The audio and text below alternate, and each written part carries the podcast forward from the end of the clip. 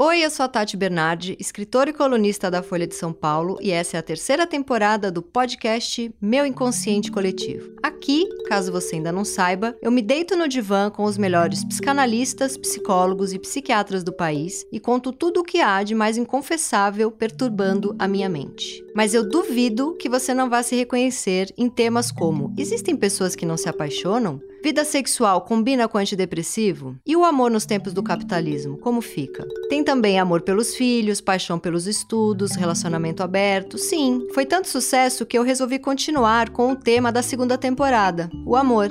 Quem vem é gente muito bacana e só topou porque sabe da importância de não se levar tão a sério. E hoje eu abro uma exceção e converso com Francisco Bosco, que não é exatamente psicanalista, mas é um leitor bem entusiasmado da psicanálise e da filosofia. O Chico é ensaísta, doutor em teoria da literatura pela UFRJ e, entre outros livros, escreveu A Vítima Tem Sempre Razão, Lutas Identitárias e o Novo Espaço Público Brasileiro, e Orfeu de Bicicleta, Um Pai no Século XXI. Atualmente, o Chico apresenta o programa Papo de Segunda no GNT.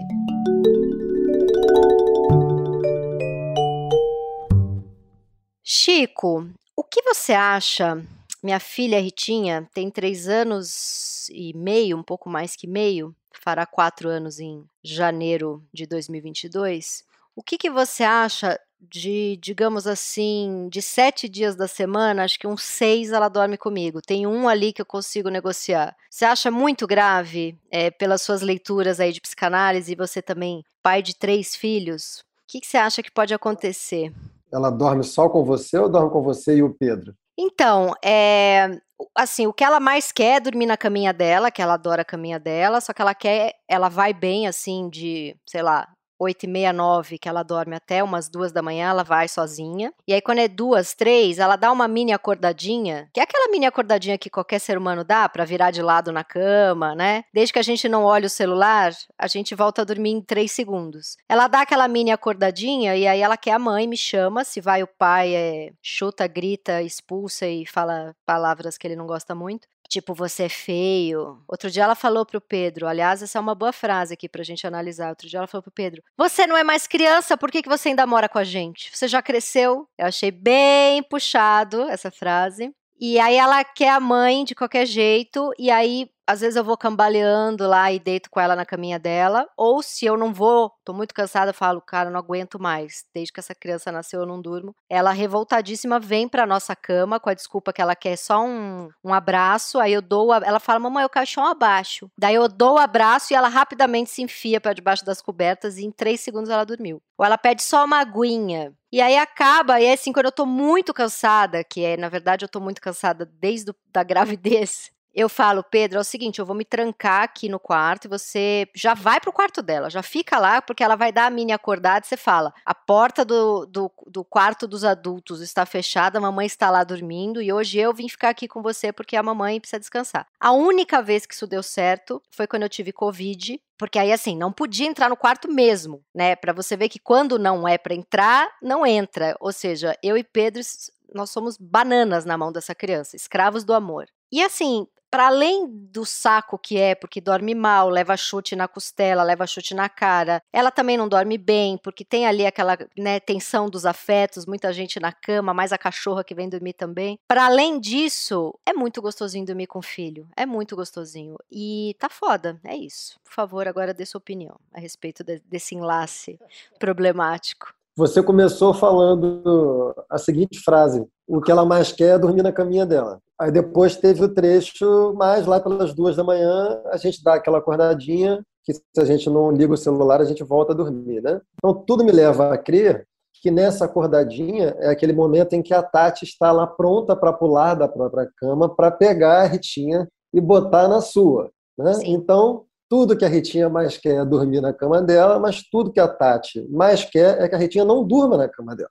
Então, eu acho que, na verdade, essas coisas, né, Tati, assim, se a gente quiser cortar, a gente corta, né? Como aconteceu no episódio da Covid. Tá? Na Covid, você colocou ali um real da Covid, né? Uhum. Você poderia, se você quisesse, ter aproveitado o episódio para dar um corte, né? Eu estou nesse momento aqui no, no, melhor registro, faço o que eu digo, não faço o que eu faço. Os meus filhos, a Yolanda está com nove anos, o Lourenço está com oito, e a Madalena, que é do meu outro casamento, está com 10 meses. Ficou inviável dormir com eles na cama. Embora os pleitos nesse sentido, por parte da Yolanda, continuem muito frequentes. Assim, ela é super chameguenta, então ela quer sempre dormir junto. Mas eu não durmo com ela já tem, sei lá, uns, uns dois anos, porque os dois estão muito grandes e, e, e, já não é mais gostoso, assim, dorme-se muito mal. Mas, mas a Yolanda dormiu com você então até os 6, 7 anos? Pedia, você deixava? Não. Ela, o que aconteceu? Quando eu me separei,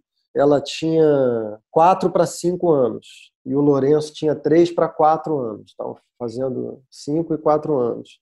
E aí eu passei, sei lá, uns quase um ano inteiro é, dormindo com eles na minha cama. Assim. Uhum. Porque você achou que já era, ah, já tem a separação, então até eles entenderem que é outra casa, que é outro quarto. É, em parte é aquilo, né, Tati? É difícil a gente diferenciar entre o que a gente pensa que eles precisam uhum. e o que, na verdade, nós precisamos, né? Então, uhum. talvez eu precisasse deles na minha cama, tanto ou mais do que eles precisavam de mim. Mas logo que eu senti, assim, que as coisas se acalmaram, a Yolanda sentiu mais a, a separação, porque a Yolanda já tinha uma, uma capacidade de elaboração maior, o Lourenço era muito novo e o Lourenço, o Lourenço tem uma, um temperamento diferente, assim, ele teve uma construção de autonomia mais rápida, talvez por ser segundo filho, né? Célebre caso ali, né?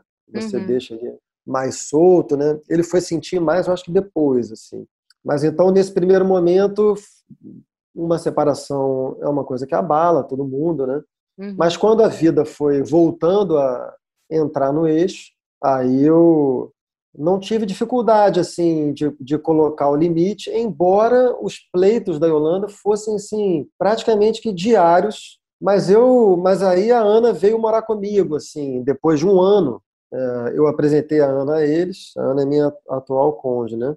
Uhum. E depois que ela veio morar aqui, Aí já não tinha condições, né? De dormir quatro pessoas numa, numa cama. É, ainda mais que seus filhos estão grandes agora. Pois é, então o que eu fazia de vez em quando, Tati, era botar o colchão dos dois no chão. No nosso quarto, no uhum. chão. E aí, assim, uma vez por semana a gente fazia um acampamento. E aí, e aí era legal, porque tinha essa farra, tinha essa situação de excepcionalidade, mas não era todo mundo dormindo junto. Agora, dito isso tudo, viu, Tati, assim, eu não sei, eu não sou psicanalista, como você sabe, eu sou como você, simpatizante da causa, mas eu acho alguns psicanalistas um pouco dramáticos, assim, Muito. Nas, suas, nas suas restrições, sabe? Eu gosto muitíssimo da Françoise Doutor. Também. Que imagino que você deve gostar também. Uhum. E a doutor, como psicanalista francesa, né? Ela é egressa de uma, de uma cultura diferente em relação à compreensão do corpo e à prática, ao regime dos afetos, né? Uhum. Então a doutor é extremamente restritiva aos afetos, assim. A doutor me reprovaria. Totalmente. Porque eu encho meus filhos de beijo, eu tomo banho pelado com todos uhum. até hoje. A gente anda pelado aqui em casa. Eu fui, eu fui, eu cresci assim, meu pai sempre andou pelado na minha frente, minha mãe também.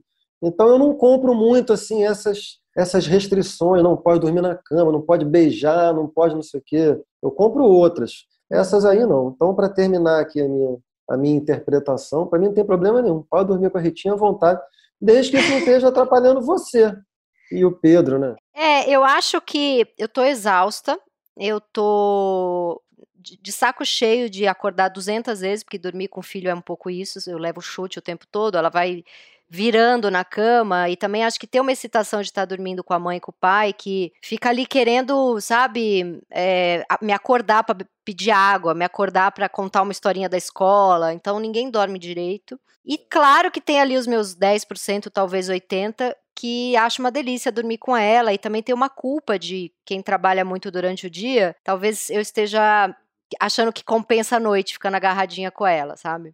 Agora, isso que você falou do, dos pelados aí, é impressionante como psicanalistas, principalmente lacanianos, que eu passei por alguns. Eu tive um psicanalista lacaniano que a minha filha, ela tá, essa era até a próxima coisa que eu ia te contar. Ela tá com, com essa idade, três anos e meio que eu te falei, e ela é muito doce, muito eu, eu beijo, abraço, ela me beija, abraça, te amo o dia inteiro, ela é uma delicinha, só que ela também pode ser bastante brava e agressiva. E outro dia ela definiu isso como, como é lindo quando você se atenta para as palavras, né? E acho que a estudar psicanálise prepara um pouco a gente para isso. Outro dia ela falou para mim: "Mamãe, eu tô apaixonada por você". O que para mim explicou o porquê que às vezes vem a violência, né? Então ela tá com mania de bater e ela tem uns ataques assim de fúria. Eu vou achar maravilhoso quando ela for jovenzinha escutar esse podcast e me processar. Fica um beijo aí pra, pra Rita do futuro, que vai ficar muito brava de ser exposta. Mamãe é assim, Rita, mamãe expõe todos a, a, a volta dela. Mas e ela tá com isso, ela tem esses ataques, né? E aí esse psicanalista fala, e aí assim, vivemos essa pandemia, ela ficou um tempão sem ir pra escola, né? Começou a gostar da escola, eu tirei, ficou mais de um ano sem ir, agora que voltou. E, enfim, esse clima de, de Bolsonaro, que não tem como, né? Se pai e mãe estão preocupados, o filho sente. Eu e Pedro também, a gente está junto há 10 anos, tem momentos em que a gente fica, né, aquela semaninha que tá brigado, sem se falar, ela também sente. Então, assim, são milhares de motivos de por que uma criança pode ficar brava. E o analista resolveu que, na verdade, ela tinha esses ataques de fúria porque ela tinha me visto pelada e que isso tinha mexido demais ali, porque não pode fazer isso com uma criança. Porque, assim, até ela ter é, uns dois anos e pouco, eu entrava na banheira para dar banho nela, porque ela tinha medo de ficar sozinha na banheira e também tinha que lavar o cabelo, ela tinha aflição que entrasse o shampoozinho no olho. Então, assim, até uns dois aninhos eu entrava com ela. Ou se tá um mega calor, a gente hoje em dia, ela já mesmo não precisando que eu entre e cuide, a gente entra junto, brinca, toma banho de chuveiro pelado, eu tomo banho pelada com ela. E o psicanalista proibiu, falou: se precisar, seu marido também me liga, eu converso com ele, vocês não podem fazer isso, você está complicando o futuro da sua filha, a vida sexual da sua filha no futuro, e não pode, é por isso que ela tem esses ataques de fúria. Eu fiquei pensando. Vivemos uma pandemia, um Bolsonaro, muitas brigas de um casal que está junto há 10 anos, não na frente dela, mas ela sente, sei lá, o pai chateado, a mãe chateada. Mas a revolta dela é porque me viu pelada, sei lá, né? E eu comecei a achar isso uma loucura, eu saí fora dele, achei ele. E ela tem uma mania de. Ela só dorme se ela faz um carinho no braço, de quem ela prefere fazer no meu, mas enfim, se eu não tô aqui, ela faz na avó, na babá, no pai. E eu fico achando que esse é o objeto transicional dela, o carinho no braço. Porque não necessariamente precisa ser um objeto, né? Pode ser um, sei lá, uma mania que ela tem, um barulhinho que ela faz, né? E ele achou que isso já era uma mania, um toque gravíssimo, e que também era porque ela tinha me visto pelada. Ele ficou meio obcecado ali pelo fato dela ter me visto pelada. E eu achei isso uma loucura. E só que outros psicanalistas lacanianos concordaram com ele. Eu fico surpreso, Tati, assim, data venial, nobre colega, assim, eu só considero que existem apaixobrabos. É, isso é muito é, bom. Porque quanto e, isso é uma lição para mim é, é, na verdade a maior lição da obra do Freud para mim, cada um tem a sua, né? É que quanto mais estruturante é, e fundamental é uma relação, mais ambígua ela haverá de ser. Uhum. Então, as relações né, pai-filho, filho pais, filhos, filhos, pais, né? As relações parentais de um lado e de outro, assim, são entre todas a mais estruturante, a mais fundamental, compulsória da, de, de ambos os lados, né? Então, para mim, isso é motivo suficiente para você estar apaixonado e brabo ao mesmo tempo. Sim. E a gente não pode se esquecer também, né, Tati, assim, que, que como já está claro aqui por, por esses nossos poucos minutos de conversa, assim, existem dois movimentos simultâneos e contraditórios nessa relação. Um movimento fusional, né? e outro movimento de autonomia, de, de, de, desejo e necessidade de autonomia de ambas as partes. Sim, total. Mas que, que para nós, eu acho que é, aparece mais sob o signo da culpa. Uhum. E para os filhos, aparece mais sob o signo da raiva. É, da angústia porque, e da raiva, sim. Da angústia e da raiva, porque eles têm muita dificuldade de. de imagina a, o que, que é para eles conseguir forjar o seu próprio ego, para começar, né? Porque uhum. o ego é uma construção que, no caso desses nossos pequenininhos, né? Da, a Ritinha com 3, 4 anos, eu acho uma fase maravilhosa, aliás, porque é um, é um, é um estado do ego que ele está suficientemente desamparado para desejar os pais imensamente, mas já suficientemente formado para ter algum grau de autonomia Sim. que já nos permitiu recuperar uma parte da vida. Né? Isso deve ser bem mas, confuso para ela. porra, a luta deles é uma, é uma luta por emancipação, ao mesmo tempo envolvendo as dificuldades que isso constitui e já alguma culpa também, que eles não devem reconhecer como culpa e que provavelmente explode como, como agressividade. Né? Então, transformar tudo isso que é tão estrutural num problema de pelados. Eu acho que esse analista estava querendo me ver pelada. E ele, ele não chegou a essa conclusão, mas ele transformou oito sessões seguidas no tema pelado. E aí eu achei por bem me afastar. Mas aí teve uma vez que o Pedro levou a Ritinha para o Rio a gente ia ficar 10 dias no Rio. E você me desculpa que você é carioca, mas 10 dias no Rio para mim é puxado demais. E aí eu falei pro Pedro, tudo bem, é a sua cidade, ela vai ver a avó, mas desses 10 aí eu vou ficar 5, 6. 10 eu não vou aguentar, até porque eu sou workaholic, não ia ter meu computador lá, minhas coisas. E aí eu até levei meu laptop, mas quando eu viagem é difícil eu eu quero, daí eu vou querer, se for para trabalhar, eu vou ficar lendo. Difícil eu querer mexer no computador, até porque eu tenho uma dor nas costas ferrada se eu uso o laptop. Mas aí ele foi antes com ela, e aí foi muito interessante, assim, porque na noite anterior da viagem, era a primeira vez que eu ia ficar longe dela. Ela já estava com três anos, né? Foi, foi esse ano. E eu nunca tinha ficado 24 horas longe dela. Então, na noite anterior, a gente dormiu grudada, tipo, a cabeça dela enfiada no meu pescoço, mas eu não estava falando nada, que eu estava angustiada com a viagem, nem ela. E ela só falava: eu vou viajar só com o papai. Viu, mamãe? Eu vou ficar só com o papai, mas dormiu agarrada. E aí, no dia seguinte de manhã, ela foi muito madura, pegou a, a mochilinha dela, saiu, tchau, mamãe. E depois que ela foi embora, eu que já estava assim, fazer uso de uma tarja preta, tive que fazer, porque eu comecei a não conseguir respirar, fiquei.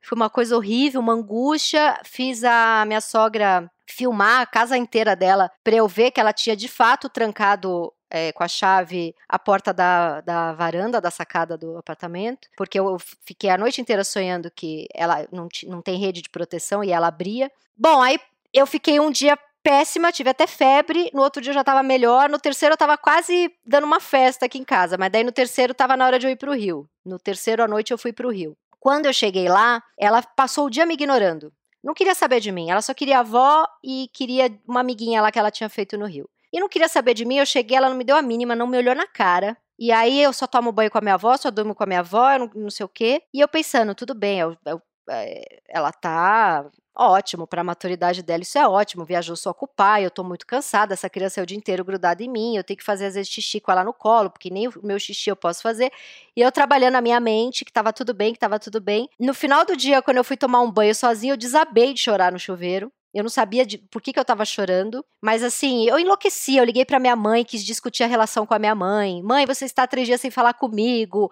E eu peguei um avião. Se eu morro no avião, eu, eu morro a gente separadas, né? E eu não entendia o que, que era aquilo. Eu não queria admitir que a minha angústia era porque minha, que eu cheguei e minha filha me ignorou, uma criança de três anos. Comecei a achar que o problema era com o Pedro. O que está acontecendo? Será que a gente precisa separar? E aí, no fim do dia, eu tive uma reação muito madura que foi: eu fiz uma mochila fake Passei na frente dela e falei: Você não dá a mínima para mim, eu tô indo embora! Eu vou embora para São Paulo! Eu nem gosto do Rio, eu vim só por sua causa.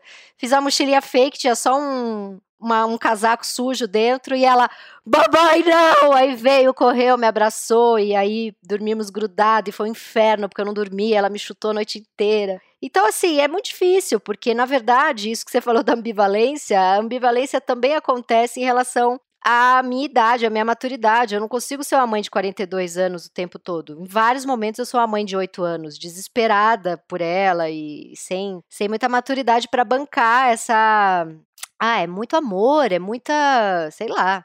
Tinha um vazio dentro de mim só porque ela me ignorou um dia inteiro.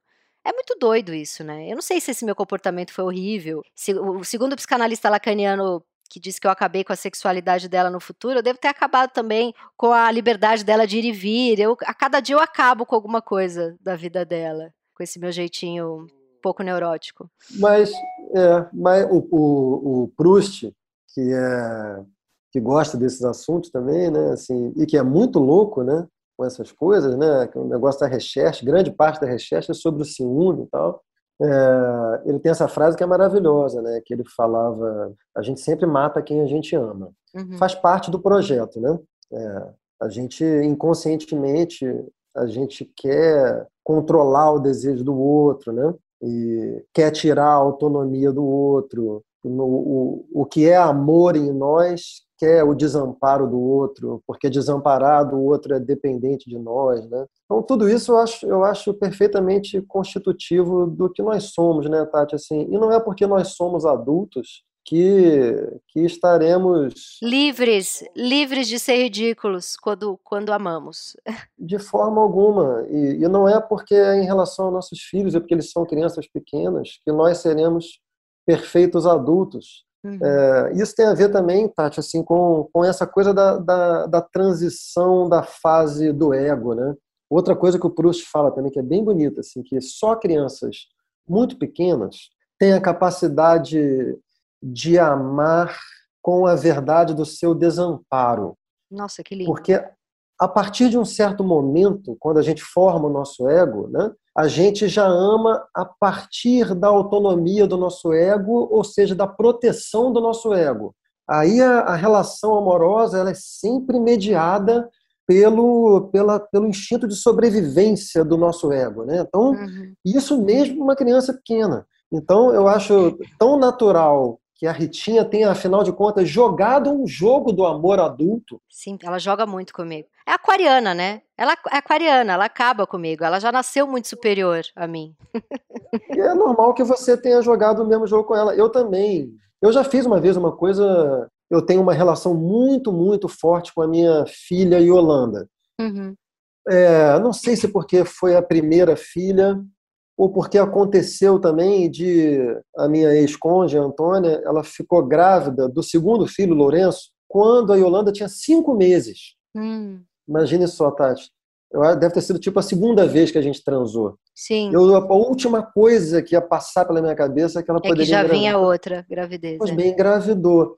E a, a, interpretação que a gente fez lá é que a, a Yolanda, à medida que a barriga foi crescendo, ela, ela de alguma maneira se sentiu um pouco abandonada pela mãe, talvez, e ela criou uma rejeição ali naquele momento, a Antônia, e, e, a gente fez uma ligação muito forte. E aí, quando o Lourenço nasceu, a Antônia teve que se dedicar imensamente ao Lourenço, porque era um bebê, né? Começou Sim. a amamentar de novo. Então, se estabeleceu uma dinâmica ali, eu, a Yolanda, e a Antônia e o Lourenço, que, embora tenha sido objeto de muita conversa entre mim e a Antônia, assim, para a gente conseguir equilibrar uhum, isso, uhum. né? E conseguimos em parte, mas em parte essa estrutura permaneceu um pouco assim.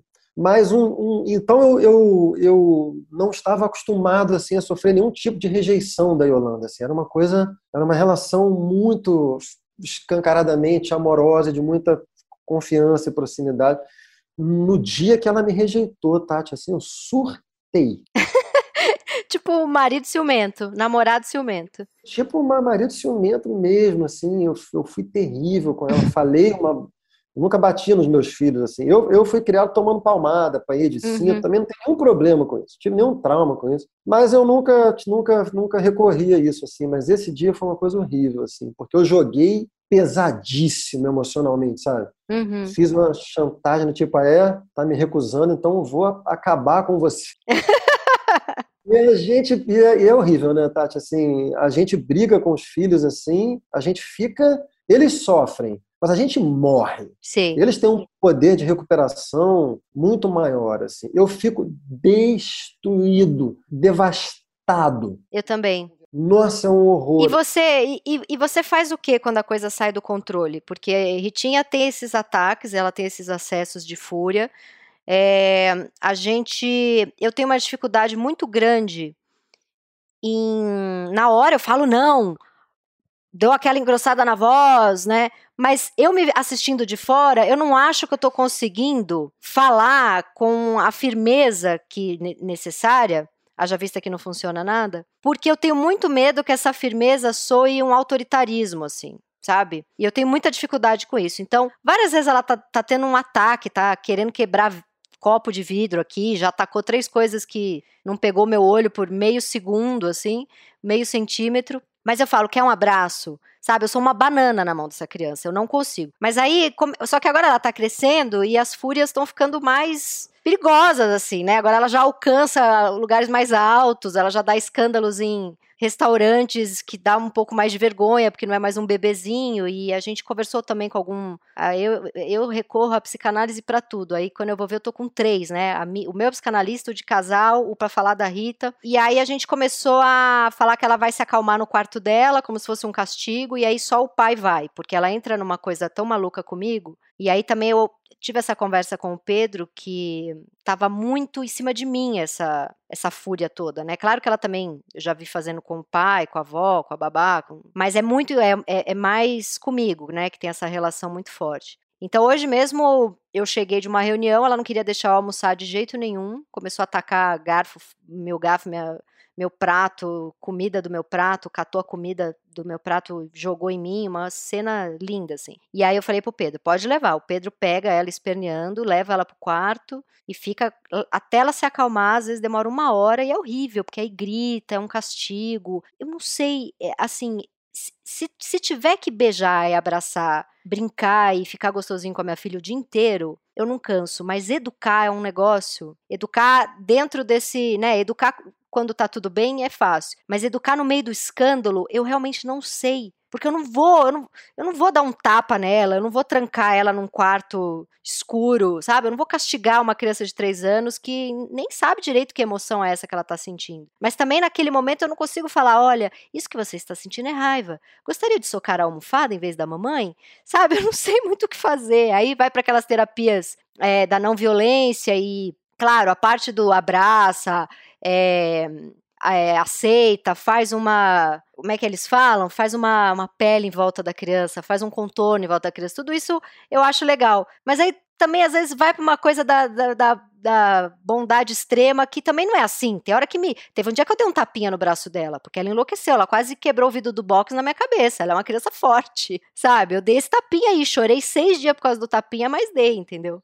Tati, tem uma coisa que é, que é claro para mim, assim, que é, tem uma, uma dinâmica de retroalimentação entre a permissividade e, o, e a punição.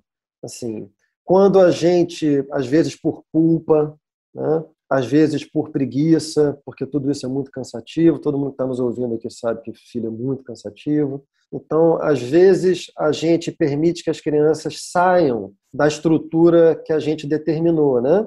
É, tanto na questão do sono, de dormir com a gente, ou na questão da alimentação, ou em qualquer coisa.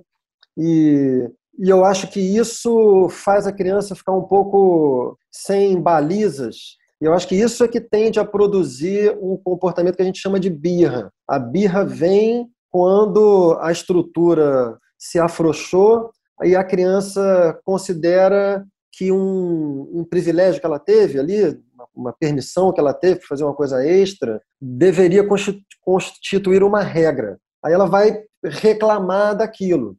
E aí aquilo gera em nós um comportamento punitivo. Então a, gente, então a criança saiu da estrutura e nós saímos da estrutura também. Né? Uhum. Porque a nossa estrutura normal, a estrutura pedagógica normal, é dar os limites e a gente no nosso tom, que é um tom não exatamente autoritário, mas é um tom da autoridade parental. Uhum. Nós somos quem determina o jogo ali. E se o jogo uhum. é cumprido, ninguém precisa gritar nem nada, né? Então, acho que uma boa consciência de se ter é isso, assim, que a gente sempre vai pagar o preço. Um dia, um dia que deu uma afrouxada, ela vai cobrar jurisprudência eternamente. Isso é uma coisa. Eu vou te falar, Tati, assim, é, as minhas crianças é impressionante. Assim, eu não sei se eu dei sorte, se a gente acertou na pedagogia, assim, mas os meus filhos nunca fizeram birra. Eu não me lembro de um ataque desses. Gente. Eu vejo muita. Nunca. O que já aconteceu foram coisas de outra natureza, assim, é, que produziram broncas e tal, outros tipos de comportamento. Mas birra, jamais, assim. Mas você acha que isso é porque o seu não era um não definitivo, você não afrouxava o não? Não, eu acho que tem, tem isso que eu estou falando, assim, que eu percebi cedo, que tinha essa dinâmica, aumento da permissão, é, aumento da punição. Né? Uhum, então, uhum. tentava manter uma certa estrutura. E acho que aí tem um traço meu também, da Antônia, e depois da Ana, e acho que do parceiro da Antônia também. Assim, acho que todo mundo é meio parecido assim no sentido de é, ter uma certa consciência de que é, existe uma relação muito forte entre a obediência às normas né, e o, o quanto que a criança sente que a dedicação parental está ali. Então, uhum. não estou de forma alguma insinuando que não seja o seu caso, até por tudo que você falou. Mas eu tive um, um privilégio, Tati, assim, o fato de trabalhar em de casa, ser, é, de trabalhar em casa uh, e ser escritor, e eu tinha bons recursos assim na época que as crianças nasceram, então eu pude dar muita atenção, o que me permitia também ser mais mais duro. Uhum. Eu sou uma pessoa dura, assim, eu venho de uma, eu sou muito amoroso, mas também duro. Uhum. Então, assim, acho que as crianças estão acostumadas com um certo tom, com, com esse regime, assim, uhum. é muito amoroso, mas tem um certo lugar que é preciso respeitar, que se não respeitar, vai haver uma, uma punição mais severa, que nem precisa haver. Tem uma, uma cena especificamente que me deixa muito vulnerável a ataque histérico com, com criança, que é dar, dar comida. Uhum. Para criança para criança pequena, né? Os meus mais velhos já comem sozinhos e se alimentam bem. Mas a, agora, a Madá, por exemplo, quando a Madá não quer comer, é uma loucura, tá? Tipo, quando o Lourenço tinha um ano e pouco, uma vez eu joguei uma colher de comida na cara dele. Gente, de nervoso porque ele não comia? É, eu não sei se eu vou ser preso por isso. porque é um troço, porque eu acho que tem uma simbologia aí bem patriarcal, tipo a comida que eu ponho na mesa. Chico, Chico, você é um machinho, Chico, não pode. Como pode a gente descobrir isso? É pior do que isso, porque eu nem ganhava dinheiro, quem ganhava dinheiro era a Antônia. Eu, eu morava na casa dela, ela pagava a maior parte das contas, então o dinheiro nem era meu. Mas eu, eu, eu, cara, eu ficava muito chateado com aquele negócio, assim, de criança rejeitando comida, sabe? Uhum. Isso é uma coisa que me tirava do... Mas você tinha a ver com alguma coisa da sua infância? Será? De... Tinha a ver com falta de saco, é chato, né, Tati? Assim, é o que você falou, assim, quando, quando a coisa flui... É uma delícia. É maravilhoso. Quando a coisa engasga, é um teste de paciência, assim, brutal. E aí envolve aí o negócio da comida, é porque realmente custa caro. Além disso, ainda tem negócio, tem dinheiro, tem Sim. desperdício, atrapalha o andamento do dia. Aí o que eu fiz? Eu viciei ele em, em comer vendo TV. Vendo, vendo TV, entendeu? Que ele abria a boca, mas chegava vendo a coisa. E, de novo, todos os psicanalistas, os filósofos, todo mundo vai reprovar isso, todo mundo tem razão. Sim, mas eu também faço isso. Quem está ali sentado com a bunda sabe que tem uma diferença enorme. Sim. A Ana, a Ana minha atual conge, ela é de fato a melhor pessoa que eu já conheci, Tati. Ela é uma humilhação permanente assim comigo, sabe? Ela é uma pessoa muito boa, ela é uma pessoa muito bondosa, assim, ela é muito generosa. Muito paciente. Um pouco menos, assim, com os outros até mais que comigo, assim. É engraçado esse negócio de casamento, né? Que é outro, outro podcast que a gente tem que fazer, né? Sim, tá sim. Um filho tem um podcast casamento. Né? Casamento, né? sim. É outro capítulo. Tudo que a pessoa é boa com os outros, com a gente. é. Mas a Ana, quando a Madá nasceu, assim, a Ana tinha, tinha uma concepção assim muito perfeita de tudo. Uhum. E é com uma certa, com um certo prazer que eu vejo isso desmoronar. Entendi. Ela não dá. Não dá, não dá. Não, não. dá aquele monte de livro que a gente lê antes, na hora não de dá, aplicar. Não é... dá, velho. Teve dois meses de beterraba com quinoa, quando deixa na minha mão já vai para batata frita, porque... Porque vai mais rápido, resolve. Ah, tudo bem, a base é beterraba com quinoa. Mas, pô, de vez em quando, na hora do sufoco ali... Vai a batata vai frita. Vai a batata frita, né? Com certeza, mas eu acho que faz parte do... Tem um pouco essa coisa de que o papel do pai é dar uma desvirtuada na quinoa com um Mas isso eu falei brincando, eu não concordo com isso não, Tati. Isso aí, isso aí, aí sim é uma coisa isso eu não concordo mesmo. Mas você sabe que esse dia que eu enlouqueci, porque assim, tô há três anos com essa três anos não, ela começou a ter os ataques de fúria tem dois anos. E aí esse dia foi demais assim, porque primeiro ela me ensopou, ela veio com um negócio de água, jogou água em mim, eu tava gripada, comecei a sentir um mega frio. Aí fui tomar um banho quente para não piorar da gripe, ela começou a chacoalhar o vidro do box. Eu falei: esse negócio vai quebrar. Eu tava aqui sozinha com ela. Eu tava com uma super dor de garganta, então eu já tava assim, muito de saco cheio da vida, porque dor de garganta é um negócio horrível. E aí esse dia eu falei: chega, não aguento, não sei o que, e dei esse tapinha assim no ombro dela. E aí eu comecei a chorar, então assim, foi uma cena de descontrole completo. Primeiro eu dei o tapinha, aí eu chorei porque dei o tapinha, aí eu falei para ela: "Você me tira do sério, eu não aguento. Eu não quero nunca mais dar tapinha em você, mas você quase quebrou o box em cima da minha cabeça, não sei o quê.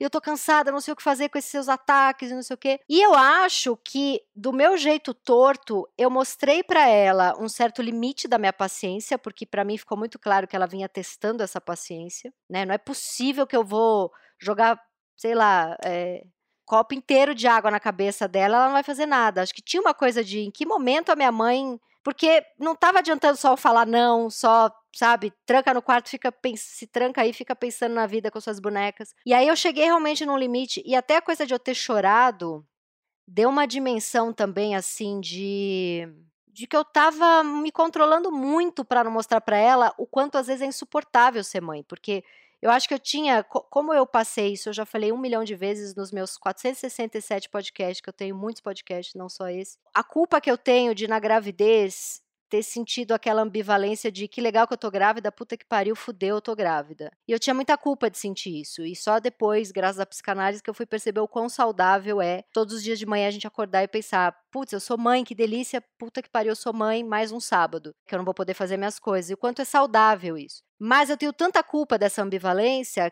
que eu isso até eu descobri em análise, esse monte de tapa que eu levei esses anos todos e não fiz nada, talvez é porque eu achasse que eu estava mere merecendo os tapas. Talvez eu estivesse gostando, talvez eu estivesse gostando. Vai, filha, bate mesmo, porque hoje de manhã eu pensei que saco, eu sou mãe. Essa foi longe. Essa eu, essa eu cerro fileiras com seus psicanalistas. É.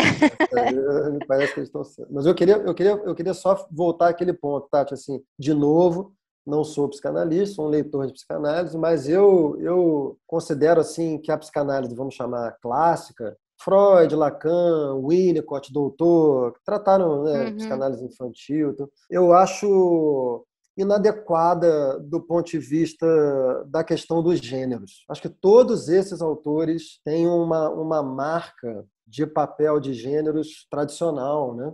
aquém do que, do que a gente deve desejar socialmente nesse momento. Então, eu no livro que eu escrevi sobre sobre a minha experiência de paternidade, né, que tem uma parte do livro que é teórica, que é uhum. que é uma parte sobre a história social da infância e mudança no papel de gêneros e tal, e o que significa ser pai no século 21, né? E consequentemente ser mãe também, porque a transformação de um papel transforma o outro também, né? E aí eu já não eu eu, eu recuso um pouco alguns conceitos clássicos da psicanálise assim, própria função paterna, e eu uso sujeitos de referência, que podem ser quaisquer cuidadores, é, de quaisquer gêneros, e que uhum. tenham uma relação biológica ou não com a criança, com uhum. o filho. Né? Uhum. Então, eu considero que tanto o pai, quanto a mãe, tanto o homem, quanto a mulher, qualquer cuidador de qualquer gênero é, deve exercer simultaneamente a, a função tradicionalmente atribuída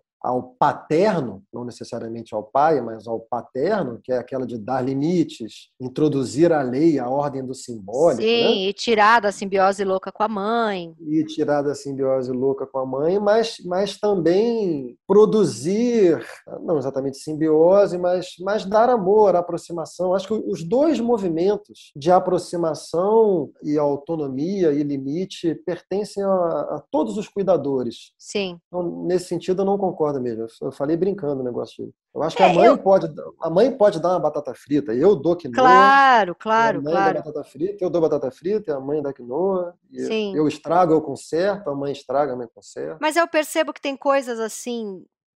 Eu não sei se é porque é pai e mãe ou simplesmente porque é como a gente foi criado. Parquinho, por exemplo, é muito melhor que ela vá com o pai, porque se eu vou junto, eu morro de medo dela cair lá do escorregador. Outro dia a mãe, a, a mãe, olha eu. Outro dia professora me ligou para falar que ela tinha dado uma retrocedida na coragem dela para as brincadeiras corporais na escola. E aí ela falou: quem que é o medroso aí que fica pondo medo nela? Eu falei: deve ser eu, porque, ai meu Deus, vai bater a cabeça. Ela falou: então deixa o pai levar e não vai, você não vai, não vai. Escolinha de natação, deixa o pai. E aí talvez seja uma coisa que eu fui criada para achar que tudo tem perigo. Não tem nada a ver com gênero. Né, gênero, né, é, não Aqui, tem. Aqui, por exemplo, eu, eu tenho que acompanhar, se, se a Ana levar para o parquinho, eu tenho que ir junto, porque corre risco de todo mundo morrer.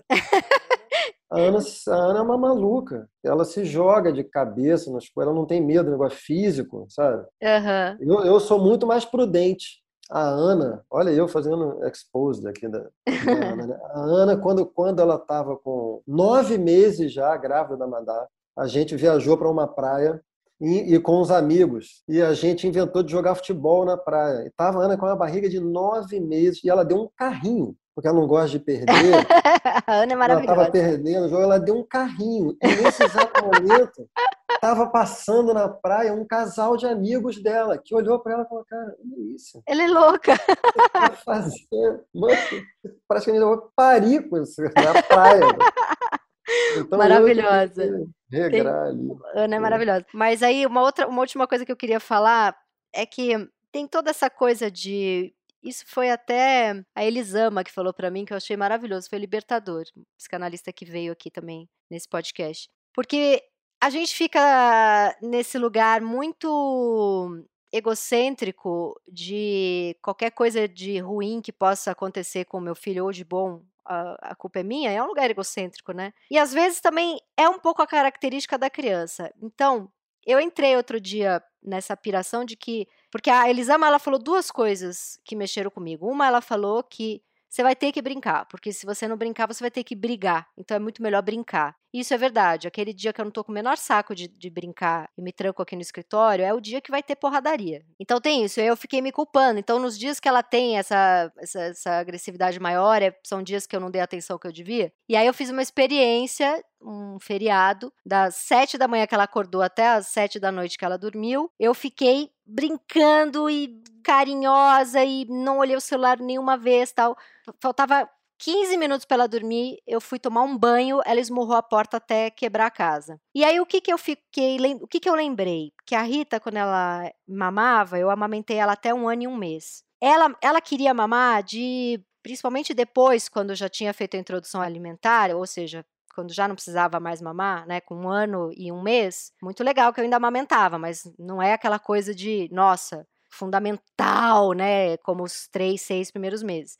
Então, quando ela já comia outras coisas, tal, ela entrou numas de mamar de 5 em 5 minutos. Porque acho que ela sacou lá que ia acabar, e aí que ela entrou na piração de que tinha que ser de 5 em 5. E aí, conversando com o pediatra e mais a, a psicanalista, tava ruim, porque assim, não era mais alimentação, ela tava me usando de chupeta. Ela acordava milhares de vezes à noite porque queria mamar, queria essa chupeta, eu não conseguia dormir, eu não conseguia sair de casa. Então a demanda livre virou uma, uma uma coisa que fazia mal para ela porque deixava ela ansiosa. E eu lembrei disso. Então, aí vem a segunda frase da Elisama, que muitas vezes a gente acha que tudo de uma criança é o bem ou o mal que você fez a ela e não leva em consideração a criança que nasce com características, né? E eu acho que ela nasceu com essa característica de uma de uma impulsividade, de uma necessidade, tinha até um nome que agora eu não vou lembrar, que na época, quando ela tinha, semana, tinha meses de vida, o pediatra usou isso, né? Que era aquele bebê que precisa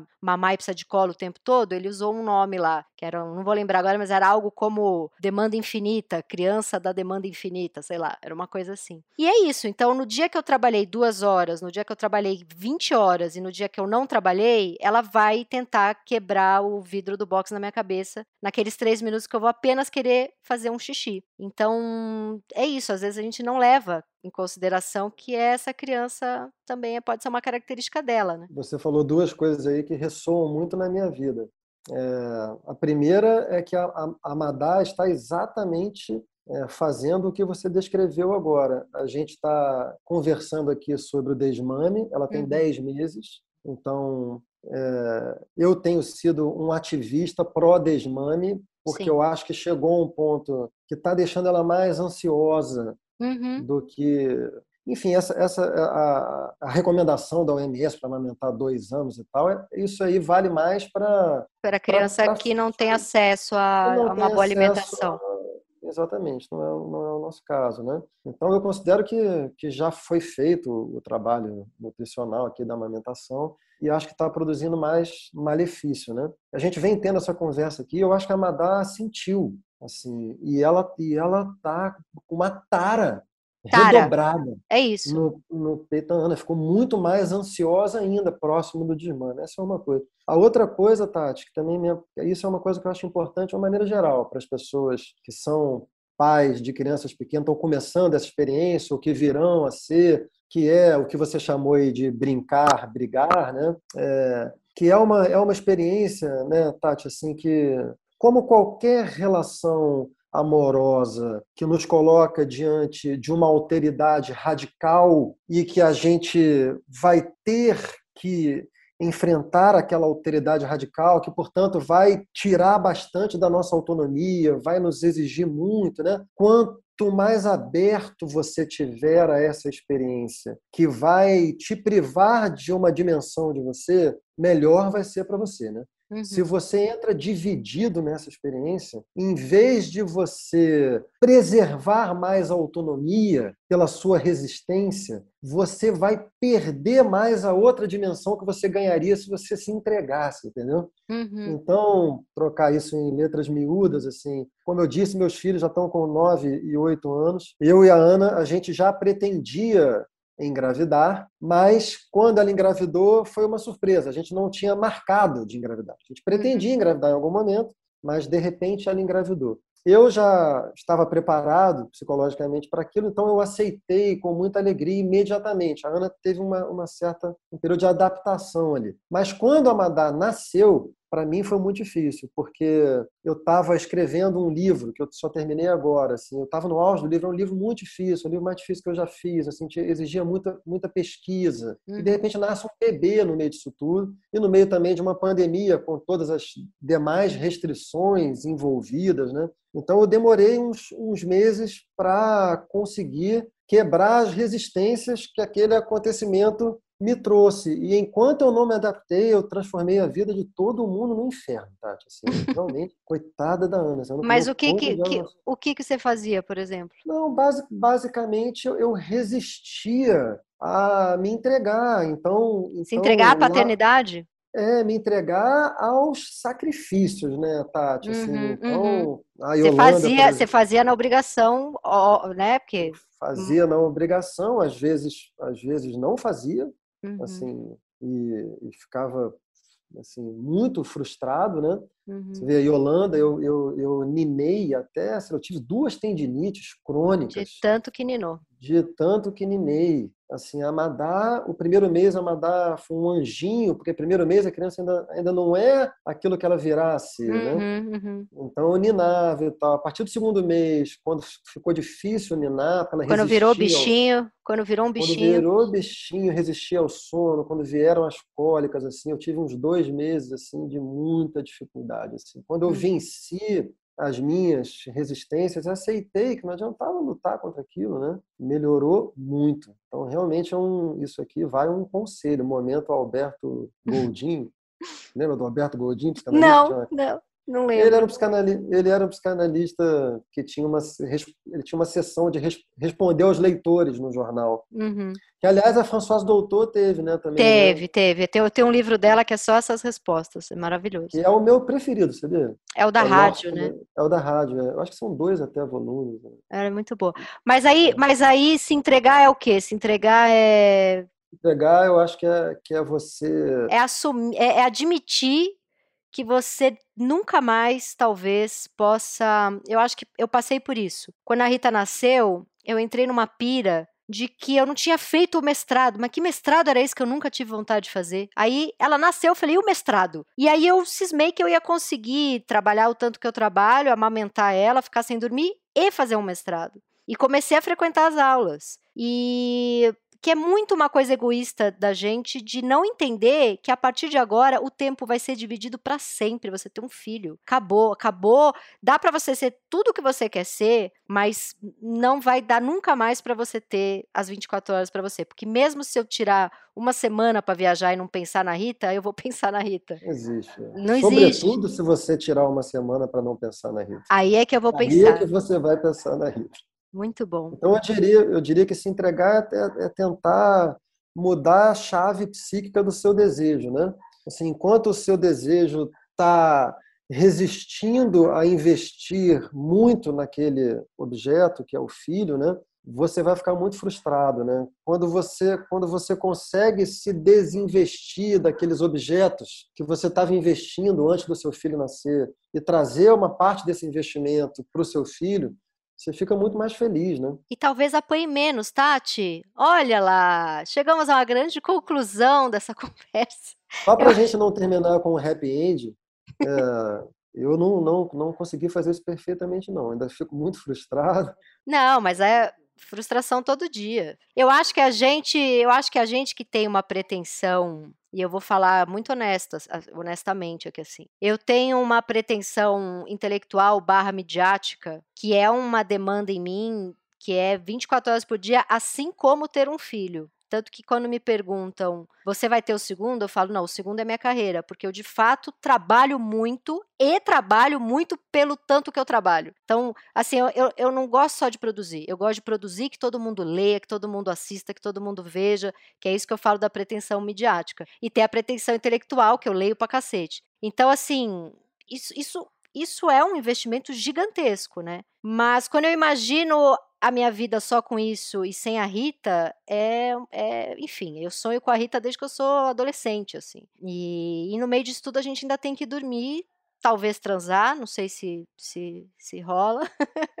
não fazer mais filhos, che chega, Chico, tá bom já. Não, Chico. vou fazer o meu o meu brado aqui é vasectomia ou falência. já tá bom, né? Tati, então ó, a gente hoje fica por aqui, mas fica o convite para nós fazermos um outro podcast sobre casamento para a gente falar mal dos nossos cônjuges e aproveitar que eles não têm um canal para falar mal da gente. Então vamos é, exercer o nosso sadismo vamos, e o por favor. privilégio em cima deles. E para você que está escutando ele falar cônjuge, antes de ir para o Twitter falar, ah, ele falou cônjuge, é uma piada, tá, gente? É porque tem que explicar, né? Tem que explicar porque a gente não pode desperdiçar a única contribuição que o senhor Sérgio Moro deu, deu à sociedade esse país, exatamente. Em meio à catástrofe que ele produziu. Exatamente.